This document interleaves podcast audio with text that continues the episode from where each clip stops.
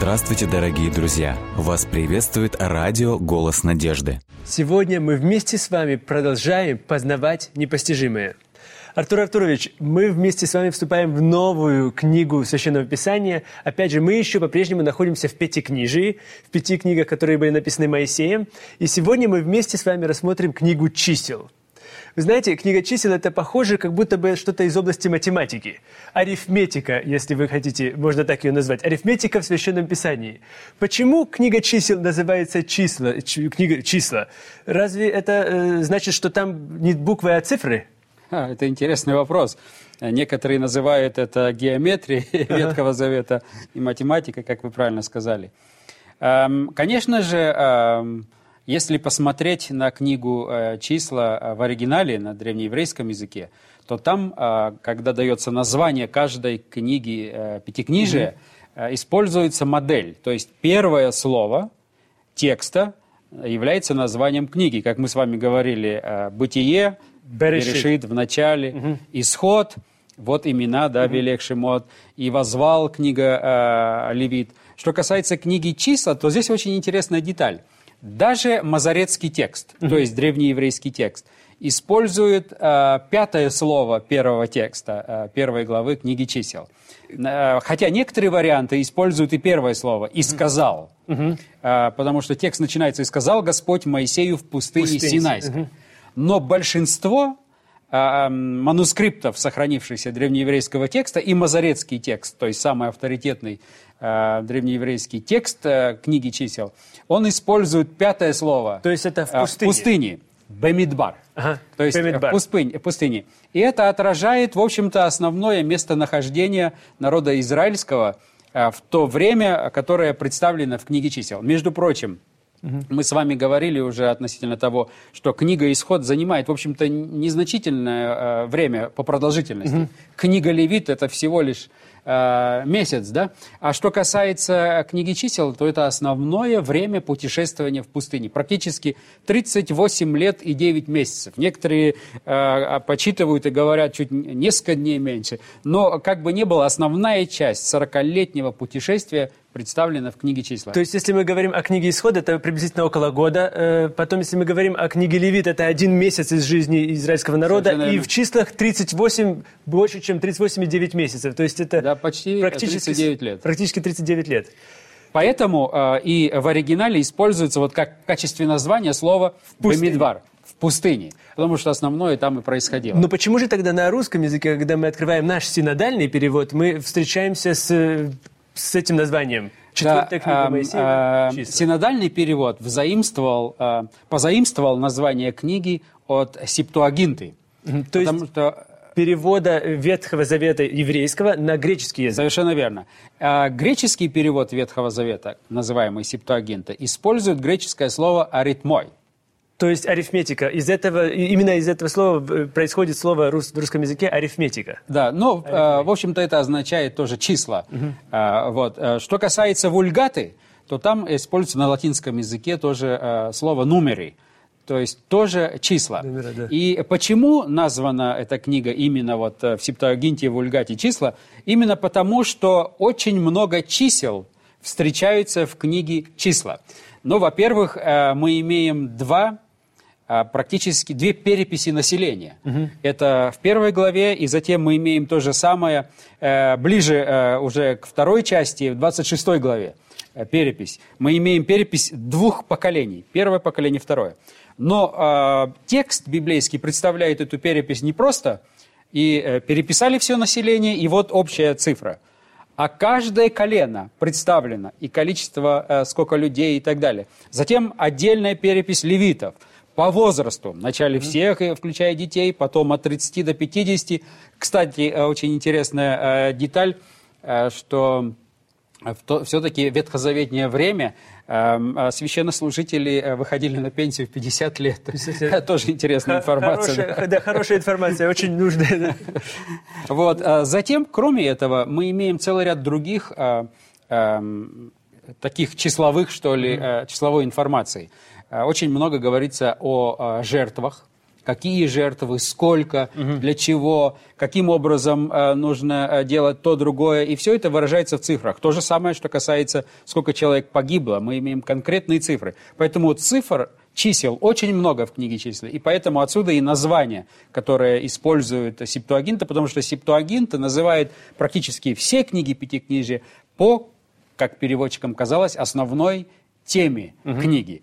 И это очень интересно, потому что очень часто, когда я помню свою, свою молодость э, или детство, когда касалось вопроса книги «Бытие», понятно, исход интересно, левит так себе, но числа, до чисел практически никогда не доходило. Переск, перескакивал и дальше продолжал, э, перепрыгивал как будто бы через книгу э, чисел и дальше продолжал читать. Но сегодня я верю, что, что мы с вами коснемся чего-то особенного в книге чисел. И для многих, поверьте мне, что даже вы полюбите книгу чисел больше, чем всякие другие книги, наверное далее. Поэтому... Да, книга «Числа», она очень глубокая по богословскому содержанию. Угу. Как вы правильно сказали, многие перескакивают. Почему? Потому что она начинается с переписи угу. населения. А кому интересно читать перепись населения? Да, это... Разве только что последнюю итоговую цифру, да? Угу. А, а здесь э, вначале дается как бы общий обзор, а, и дается общее количество, а затем еще идет по коленам, все это переписывается, потом левиты отдельно и так далее. И, конечно, устаешь все это читать это имело огромное значение. Вы представляете, что было бы сегодня, как сегодня современные критики Священного Писания относились бы к э, не только информации, представленной в Пятикнижии, но вообще к исторической ценности всего этого, если бы не было так много цифр, так много фактов конкретных, которые имеют конкретное дело с реальностью. Но, Артур Артурович, вы знаете, позвольте возразить, может быть, потому что те же самые критики, они как раз и касаются, касаясь этого вопроса, и говорят, невозможно, потому что мы здесь читаем, что было сынов Израилевых около 600, 600 тысяч 550, да, или и так далее. То есть как же, или 603 550, как же это возможно? Такое количество, это только мужчин возраста 20 лет и старше. А что же касается всего народа, разве, разве население того мира было таким большим? 2-3 миллиона только израиль, израильтян? А, конечно же, а, а, вы правильно отметили, что критическая литература очень много сегодня ставит вопросов именно что касается размера, угу. количества израильтян. Но представьте себе, насколько сложнее было бы доказывать историческую достоверность Пятикнижия, угу. если бы не было такого обилия а, конкретных фактов. Факты, Причем ага. математических фактов, цифровых фактов, и кроме географических названий и так далее и тому подобное. То есть, да, на самом деле а, проблема чисел в книге числа существует, если ее так можно назвать. Но благодаря тому, что мы имеем так много количества чисел, это Э, достаточный уже аргумент в пользу исторической ценности представляемой информации. Но теперь давайте коснемся как раз вашего вопроса относительно э, количества угу. израильтян. На самом деле, если вы читаете критическую литературу, то многие говорят, что ну, если поверить библейскому тексту, а библейский текст говорит, что было 603 550, это первое э, поколения. Угу. Затем в 26 главе, когда идет исчисление уже второго поколения, там на несколько тысяч меньше, но все равно превышает 600 тысяч э, человек, это э, способных к войне. Угу. Это обычно люди старше 20-летнего 20 возраста и выше. Исключает детей, исключает женщин, исключает стариков. И если вы, э, многие исследователи, занимающиеся этим вопросом, они решили посчитать, а сколько же тогда на самом деле было ртов, которых ага. нужно было кормить в этой пустыне, и логично ли это, реально ли это или нет. И э, по самым консервативным подсчетам, угу. учитывая вообще демографию разных поколений, я имею в виду разных стран, в историческом промежутке тоже разных, разное время – соглашаются, что по самым э, э, консервативным. консервативным подсчетам мы имеем дело как минимум с двумя с половиной миллионами. Это как минимум два с половиной, три миллиона э, израильтян. Должно было быть. Угу. Теперь представьте себе такую картину. Два с половиной или три миллиона людей вывести в пустыню не три дня пути, скажем, можно было попаститься немножечко, даже 40 дней, скажем, ну, ну да, особое можно. время поставить, да. а 40 лет это надо их кормить. Сколько воды, если посчитать, сколько в среднем человек использует воды, опять же, по самым консервативным... и умножить на 3 миллиона, да. то это такое обилие количества литров, что, э, ну, представьте себе, это серьезный мегаполис. И это не считая еще тех скота или еще каких-то э, животных, которые были вместе с ними. Это вы очень правильно подметили, у них скота было немало, угу. и который э, шел с ними. Но что интересно, э, исследователи также э, задались вопросом, они э, решили так э, решить эту проблему. Для того, чтобы как бы коснуться этого и опровергнуть или подтвердить, они решили, что нужно исследовать по всем археологическим и другим свидетельствам, которые у нас остались, посчитать, mm-hmm. а вообще сколько населения было в Палестине, если вот теперь такая армия, почти 3 миллиона, движется в Палестину, а было ли там вообще место для такого обилия? Но что очень интересно, э, исследователи, которые исследовали различные древние города того времени – они пришли к выводу и говорят о том, что а, в городах существующих именно во время исхода народа израильского из Египта проживало приблизительно около 300 тысяч человек. То есть 300 тысяч человек проживало в, только в городах, которые находились на современном территории Израиля. Совершенно верно. А, а, на, на, а, не, не, не на территории современного на ну, да, да, Израиля, больше, а на территории, а, которая была выделена 12 поколениям mm-hmm. народа израильского. То есть, да, это Иорданию захватывало. Но что интересно, а в начале, когда это было опубликовано, многие, особенно историко-критическая школа, они ухватились за эту цифру и показали, и сказали, ну посмотрите, что происходит. Мы имеем 300 тысяч населения во всех этих э, городах Палестины, угу. и теперь движется трехмиллионная армия туда, угу. и потом еще, когда они захватили обетованную землю, еще мы находим тексты, которые говорят, что очень много осталось земли завоевывать, не все они завоевали. Угу. Так что же получается? И они действительно поставили под сомнение. И это звучало очень даже логично, вопрос с их стороны. До тех пор, пока исследователи, серьезные, изучавшие демографию Палестины, пришли к выводу, что основная часть населения вообще не проживала в городах. Потому да. что в городах, как правило, проживала знать, это богатые люди, это э, руководство этих городов, а основная часть населения проживала за пределами городов и это подтверждают археологические раскопки и так далее. А это все меняет. Поэтому а, эта цифра, э, поскольку она представлена здесь в Священном Писании, э, Конечно, вы знаете, что есть существуют комментарии, которые пытаются интерпретировать слово «тысяча», mm-hmm. потому что в еврейском языке «тысяча» может означать и «семья».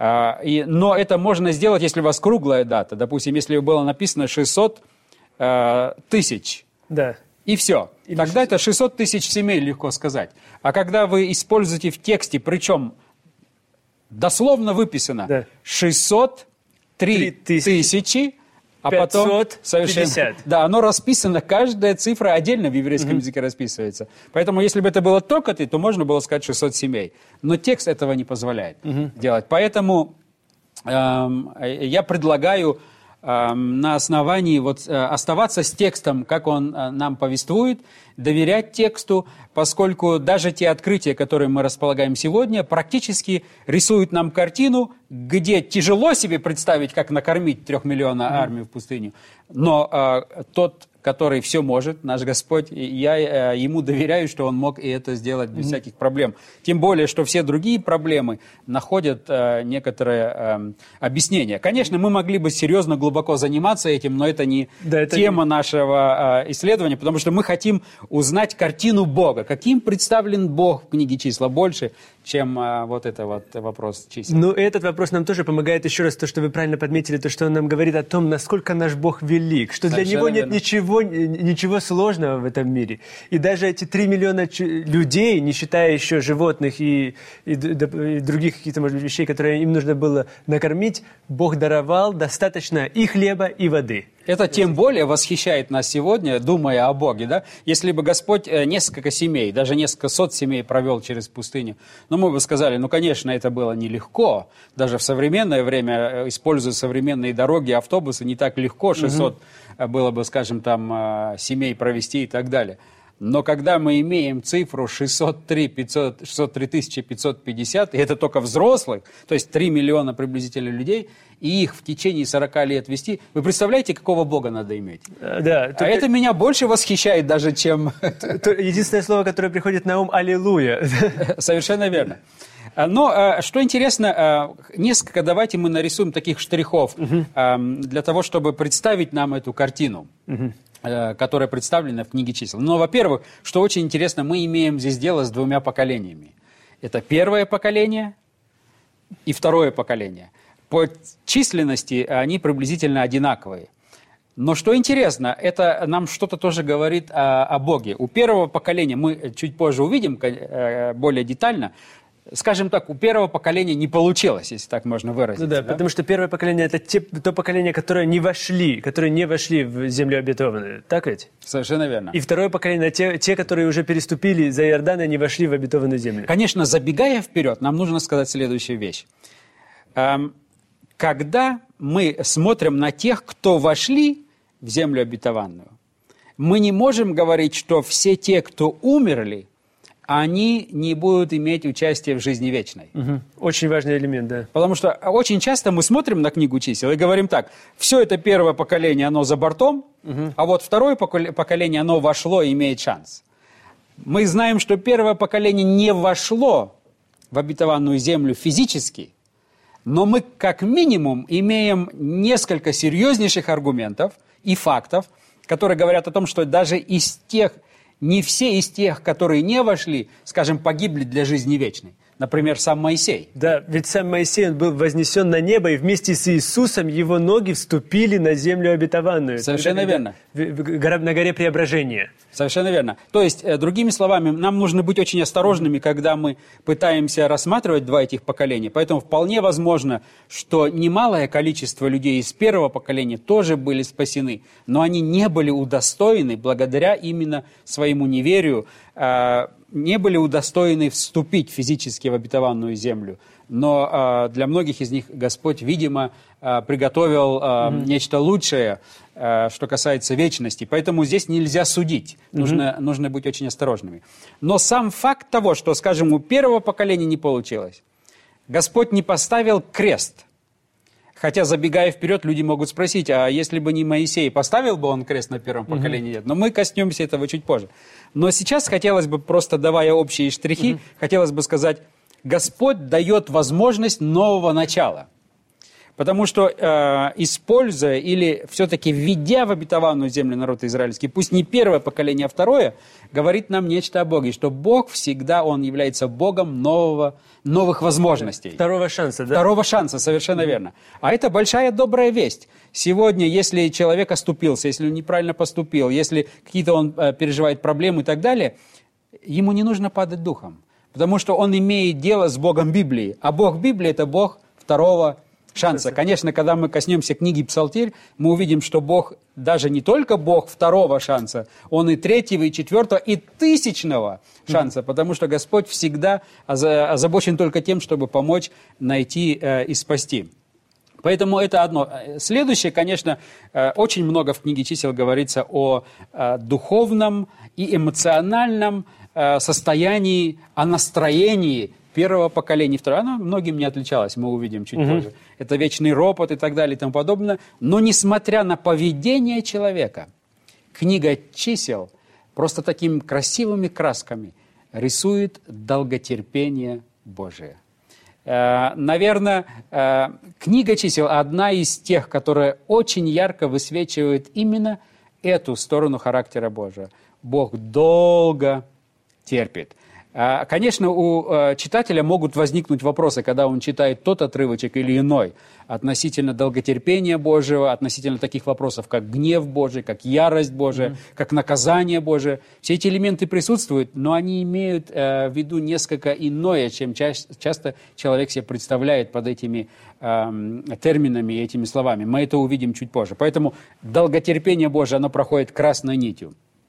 То есть, несмотря на все падения, да, когда мы позже будем читать о падении а, а, Аарона и Мирьям, когда Кореевы, сын с, Кореевы восстают против, э, против Моисея, все равно мы везде видим долготерпение Бога. Совершенно верно. Следующий аспект, который очень красиво красной нитью проходит, mm-hmm. это реальное присутствие Божие. И это, это, наверное, очень важный момент. Э, совершенно верно. Вы знаете, я как-то э, не так давно, хотя это уже прошло э, теперь несколько лет тому назад, читал очень интересную статью одного богослова, который пытался показать или нарисовать самую большую нужду современного христианства, современного человечества. И он описал ее следующим образом. Написал, что сегодня человек нуждается больше всего в осознании реального присутствия Бога. Я думаю, он глубоко копнул. На самом деле это так и есть. Мы сегодня живем так, даже верующие люди, даже христиане. Угу. Мы живем так, как будто бы, да, на языке Бог есть, но его как будто бы нет в нашей реальной жизни. Его как будто бы нет в тех решениях, которые мы принимаем. Мы как будто бы настолько уже научились жить, что мы решаем все без него. А потом, когда только на похороны приходим, или когда уже э, в интенсивную палату нас привезут, мы тогда начинаем вспоминать и думать, а может быть Бог все-таки э, есть, может быть Он реален, может быть можно к Нему обратиться угу. и так далее. Даже верующие люди. Поэтому это серьезнейшая тема для современных.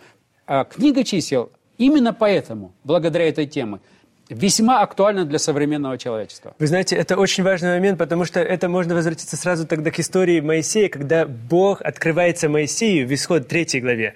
И это же как раз связано с книгой чисел напрямую. Когда Бог обещает Моисею, когда он ему открывается в горящем кусте, он говорит ему, вот исход 3 глава и 12 текст, они говорят, «И сказал Бог, я буду с тобою». Интересно то, что в, э, в еврейском языке там написано «я буду точно с тобою» я тебе обещаю, что я буду точно с тобою. Это новая концепция для того народа была, потому что они же вышли из Египта. В Египте Бог присутствует в храме. В Египте Бог присутствует в идолах. В Египте Бог присутствует в каких-то объектах. А здесь Бог говорит, нет, я буду с вами постоянно, куда бы вы ни шли. Да, это, это реальное присутствие. Реальное присутствие. И, это, и в скине он обитает посреди них в прямом смысле этого слова. Это реальное присутствие реального Бога. Ежедневное, да. Да, постоянное. постоянное. Поэтому мы увидим это. Конечно, это э, находит свое выражение и находило в то время через облако облачное. Угу. Да. Только Столб подумать, огненный. забота Бога, который пытается их сохранить от э, э, жары, э, от солнечных лучей пустыни, днем, э, затем столб облачный, днем э, столб огненный ночью, который согревает, mm-hmm. который освещает. В общем, просто не замечать присутствие Бога было даже тяжело. Mm-hmm. И несмотря на это, несмотря на то, что Бог был так очевидно рядом, и мы увидим чуть позже, рассматривая эту книгу, он не просто присутствовал в облаке огненном и облачном, он реально имел квартиру, угу. да, место жительства, да, да, да. он прописку имел рядом с ними, если так можно выразиться. То есть они постоянно видели. И теперь э, Господь э, общался с Моисеем, скини, это скиния была в центре. То есть ну, более реального присутствия Божия было даже тяжело нарисовать. В прямом смысле этого слова даже видимого присутствия Божия, тогда, когда они практически могли ощущать и видеть то, что Он находится вместе с ними. Следующая очень интересная тема, которая проходит через э, всю книгу числа, это э, спасение, Божие спасение. Как ни странно это может прозвучать для, может быть, современного уха, но именно книга числа красной нитью проводит тему о спасении по благодати. Очень интересно. А мы это будем видеть, например, даже в том же самом змее, помните? Который Моисей вознес для того, чтобы люди, если они посмотрят на него, они будут э, исцелены. Совершенно верно. Здесь тоже интересная деталь. А, в Ветхом Завете вот этот вот глагол «посмотреть», угу. он наполнен тем же смыслом, что и в Новом Завете слово «верить». Угу. То есть практически уже здесь по вере мы имеем в виду э, по вере спасения. Следующая тема, которая проходит, и мы будем э, касаться, это вопрос наказания – и многие э, рисуют себе картину. Мы можем рисовать красивую картину э, привлекательного Бога. И Бог действительно привлекателен. Но присутствует ли у него такая сторона, как и характерны ли ему такие вещи, как наказание, как суд и так далее? И книга числа говорит, да, Это тоже присутствует. Но это тоже неразрывно связано с любовью Божией. Но это тоже присутствует. И мы с вами увидим, рассматривая некоторые сцены суда, некоторые э, сцены наказания, что Бог не просто так шаблонно, поголовно за каждый э, проступок одинаково всех наказывает, а Бог внимательно проводит следственный суд. Угу. Мы не увидим, может быть, терминологии следственного суда, но мы увидим сам факт следственного суда и как Господь исследует каждое событие, каждую э, проблему возникшую и наказывает не всех одинаково, а наказывает многих в зависимости от, тех, от той мотивации, от той ситуации. Мы это увидим. Это тоже проливает очень серьезный и достаточно интересный э, след. Интересно. Затем мы можем также э, в книге «Числа» увидеть, что тот, кто доверяет Богу, он э, может стопроцентно не бояться больше никого и ничего. И даже если пророки будут наняты, чтобы вас проклясть, или наговорить на вас, заговорить, и как сегодня современные различные э, э, э практики существуют и предлагают услуги, если вы хотите, чтобы на кого-то какие-то наговоры и прочее, прочее, mm-hmm. прочее. Книга чисел показывает, если вы стопроцентно на стороне Бога, даже если кто-то вызовется проклясть вас, даже пророк, он откроет уста, а начнет благословлять вас. То есть да. последнее слово всегда за Богом. Это а, некоторые такие штрихи, которые мы с вами увидим, они рисуют нам картину Бога. Но мы э, в следующий раз, когда будем говорить, и последующей передаче коснемся конкретных событий и посмотрим, как они проливают свет на Бога, каким они нам представляют, каким они рисуют нам Бога.